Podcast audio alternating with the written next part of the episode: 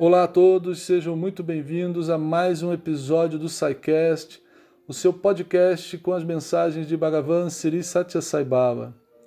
Neste 1 de janeiro de 2021, estamos compartilhando com vocês um discurso feito por Satya Sai Baba em 1 de janeiro de 1967. O primeiro discurso nessa data de Ano Novo Ocidental, proferido por Bhagavan dentro de todos os seus discursos publicados hoje dentro do site da organização SAI do Brasil. Então, aproveitem muito. Leite e água.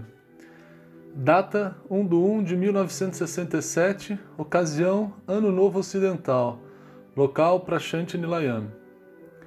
Esse dia também é celebrado na Índia como o Dia do Ano Novo, de acordo com a observância dos países ocidentais, cujo calendário inicia o Ano Novo no primeiro dia de janeiro. Mas se vocês ponderarem por um minuto, irão perceber que cada segundo é novo Cada segundo marca um novo nascimento. Ele é uma nova chance para alcançar uma nova vitória. Isto porque o objetivo, como previsto pela cultura indiana, é a realização do Atma pelo indivíduo e não a aquisição de riqueza, erudição ou fama. O dever principal do homem é a investigação sobre a verdade a verdade só pode ser alcançada através de profunda dedicação e devoção. E estes são dependentes da graça de Deus, que é mostrada apenas em corações saturados de amor. A pergunta onde está Deus tem sido frequentemente formulada pelas pessoas nos dias de hoje, através da contínua recitação do nome de Deus Prálada sabia que Deus estava em todo lugar. Não é correto afirmar ele está apenas aqui ou que ele não está lá. A realização dessa verdade pode vir apenas após uma disciplina espiritual intensa. Vocês podem ver todos os tipos de artigos atraentes em uma loja de departamento. Eles não poderão ser seus meramente pelo pedido. Apenas aqueles artigos pelos quais vocês pagaram o preço poderão ser obtidos por vocês. A realização pode ser um artigo atraente a se levar consigo para casa, mas vocês têm que pagar o preço. Ela não poderá ser sua se vocês apenas têm argumentos apelativos. Esforcem-se pela liberdade da dependência das paixões. Vocês merecem ser um rei apenas se são o monarca incontestável de um reino. Quando vocês estão fugindo do trono, perseguidos pelos inimigos, como a dignidade desse status poderá ser, poderá ser apropriada a vocês? Assim também, somente quando tiverem derrotado os inimigos internos da luxúria, cobiça, ódio e orgulho, e assegurado um domínio incontestável sobre si mesmos, é que poderão ascender ao trono e clamar para serem o mestre. Na Índia, nós dizemos que atingimos a liberdade, Svaraja, mas Svaraja identificação com o todo refulgente Brahman, é o status que cada um de nós deve aspirar por alcançar.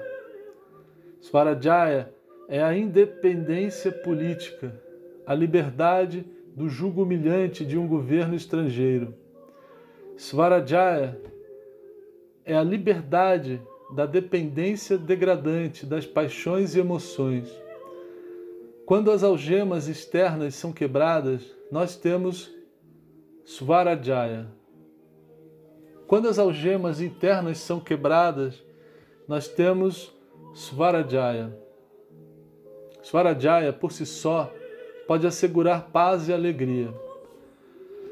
Deus não está longe de vocês ou afastado em algum lugar distante. Ele está dentro de vocês, em seu próprio altar interno. O homem sofre porque é incapaz de descobri-lo lá e receber paz e alegria dessa descoberta.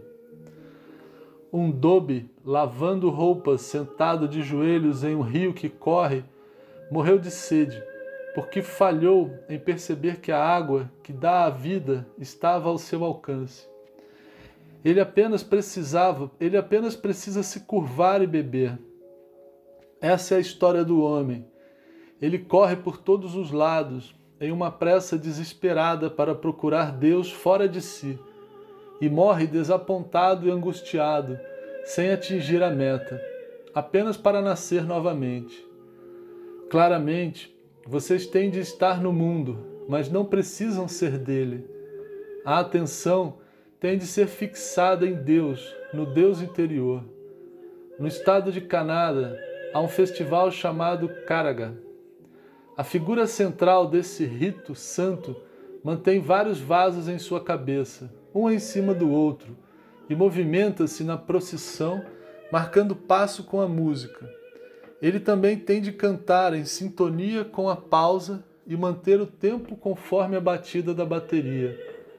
Mas o tempo todo ele tem sua atenção fixada em equilibrar a torre precária em sua cabeça. Assim também, o homem deve manter o objetivo da realização de Deus sobre si, enquanto ocupado na barulhenta e hilariante procissão da vida. O conhecimento supremo só pode ser alcançado com uma mente pura. Algumas pessoas são invejosas em relação ao alto padrão de vida alcançado pelas nações ricas mas a pobreza da Índia é muito mais agradável para a vida adequada do que a vida luxuosa e vangloriosa do Ocidente.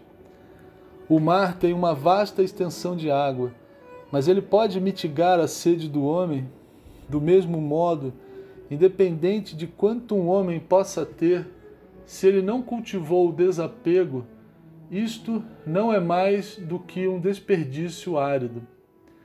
O desapego dos prazeres sensórios e buscas objetivas ajudam no crescimento do amor em direção a Deus e ao divino. As pessoas gabam-se por estar interessadas somente na investigação e na razão, por seguirem apenas o caminho do conhecimento supremo. Elas aspiram por ser pessoas liberadas que têm o conhecimento supremo. Mas o conhecimento supremo não pode ser alcançado sem uma mente pura. Ele tem de descobrir quem ele é, antes de se aventurar na indagação de quem é Deus. Uma vez que tenha descoberto quem ele é, não há necessidade em saber quem é Deus, já que ambos são o mesmo. Quando vier a saber que Deus está dentro de si, vocês irão se valorizar muito mais Pois quando um homem sabe que o pedaço de vidro que pegou é um diamante, ele irá mantê-lo num num cofre de ferro para uma melhor segurança. Quando um pedregulho é entalhado por um escultor em uma adorável imagem de Deus, ele será altamente valorizado e colocado em um templo magnífico e adorado através de ritos cerimoniais por gerações.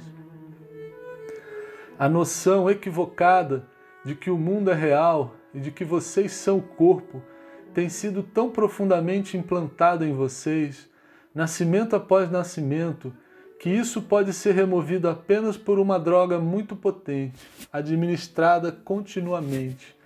A droga Ram Ram Ram é para ser consumida e assimilada ad infinitum.